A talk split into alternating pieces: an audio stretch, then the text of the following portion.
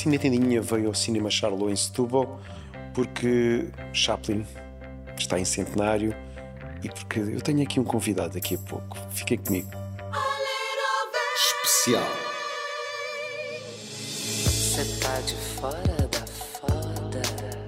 Estou aqui em Madrid nos Prémios Platino que celebram o melhor do cinema ibero-americano e tenho ao meu lado uma das apresentadoras da gala, Natália Reis. Olá, Olá. como Oi. estás? Tão pouco é Pois é, já voltamos à Natália, que ama Lisboa. Esta foi a décima edição dos Prémios Platino, os Oscars do cinema ibero-americano. Uma superprodução que reúne cineastas e atores de toda a América Hispânica. Portugal, zero nomeações, o que é comum. Mesmo assim, são importantes estes prémios. Dão força à grande família do cinema hispânico. Pena, só pena, não apanharmos a boleia. Bem, mas vejamos o que acha a atriz de Estimulador Implacável, Destino Sombrio. Qual é a importância para ti destes Prémios Platino? Em, la unión, ¿no? Siento que es muy importante empezar a tejer estos hilos, estas conexiones iberoamericanas, ¿no? Em, porque cada país tiene como su cultura y sus premios, por ejemplo, ¿no? Están los Goya, en Colombia tenemos los, los premios Macondo, en Brasil tienen eh, el, el gran- el grande premio o cinema, en Portugal estoy segura de que Academia. tienen. Exacto, cada país tiene sus premios, eh, pero estos premios unen a toda la región, ¿no? Y creo que nos une algo que es el idioma, sea el español o el portuñol, Portunhol. nos une, ¿sabes? Nos, nos entendemos al final. Outro dos apresentadores da gala foi o novo latino com hype em Hollywood, o Diego Calvo, nomeado aos Golden Globes por Babylon. Foi um querido para a Câmara do Cine Tendinha. I thought for a moment that uh, when I went back to Mexico after all the Babylon situation, people was like they, were going to recognize me or something in the street. Honestly, it doesn't happen. Wow. I can go anywhere, and my mom still like slap me if I mi- misbehave. So it's pretty much the same. E um dos vencedores deste platino veio da Galiza, As Bestas, de Rodrigo Sorogoyan, que venceu, entre alguns prémios técnicos, a melhor realização. É um filme que nos confronta com os nossos piores instintos. Este Argentina 1985 de Santiago Mitre venceu cinco platinos, incluindo melhor filme. Está na Prime e mostra como o cinema argentino pode ser universal. Claro que fiquei com pena de Alcarrás de Clara Simão ter saído de mãos a abanar, mas também fiquei aqui com um sorriso com a vitória de Ricardo Darín como melhor ator. E na cidade que reclama ter o melhor estilo de vida do mundo, o platino de honra foi para Benicio del Toro, um dos maiores atores por aí. O homem ficou meio bloqueado nos discursos, mas se há alguém que faz muito pela minoria latina em Hollywood, é ele. Entrevista. Comprometido, eis o meu convidado nacional de hoje. Chama-se João Bordeira e é um dos cineastas aqui de Setúbal em ação. João Bordeira eh, é um cineasta local que está a fazer um trabalho muito interessante a nível documental com algumas das comunidades de bairros típicos. Tens uma trilogia que queres apresentar?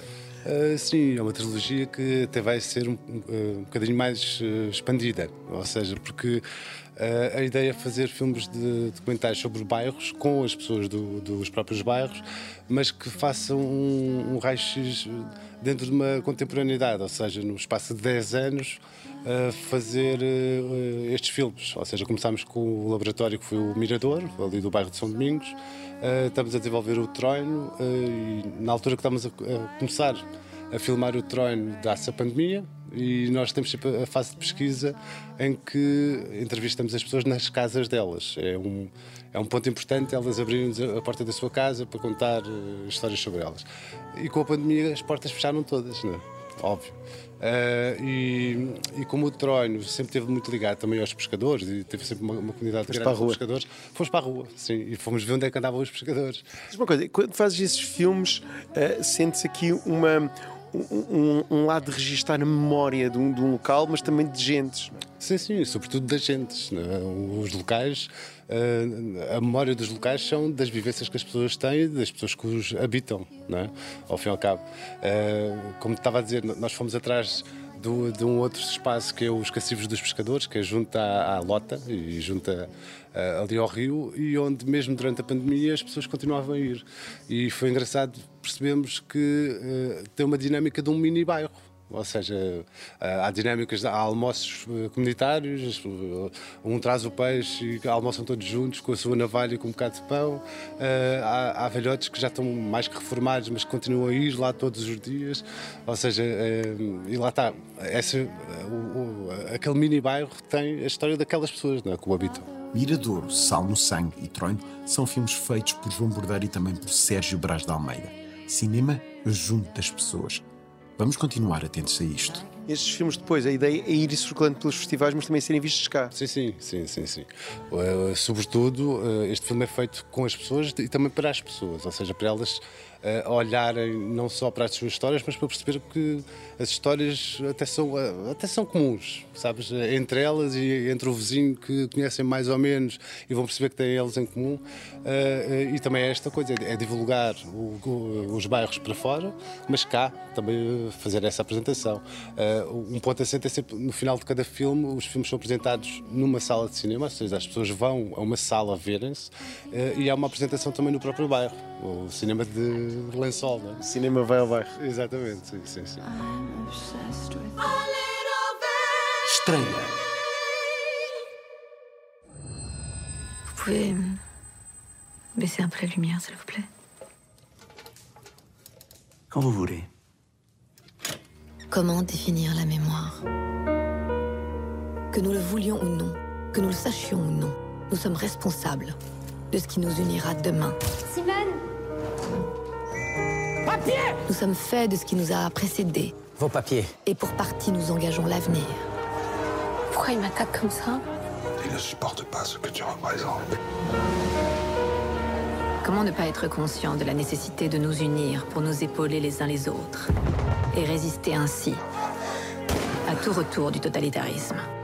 Aí está Simone, a viagem do século, tal filme que muitos vão celebrar, outros vão achar cota.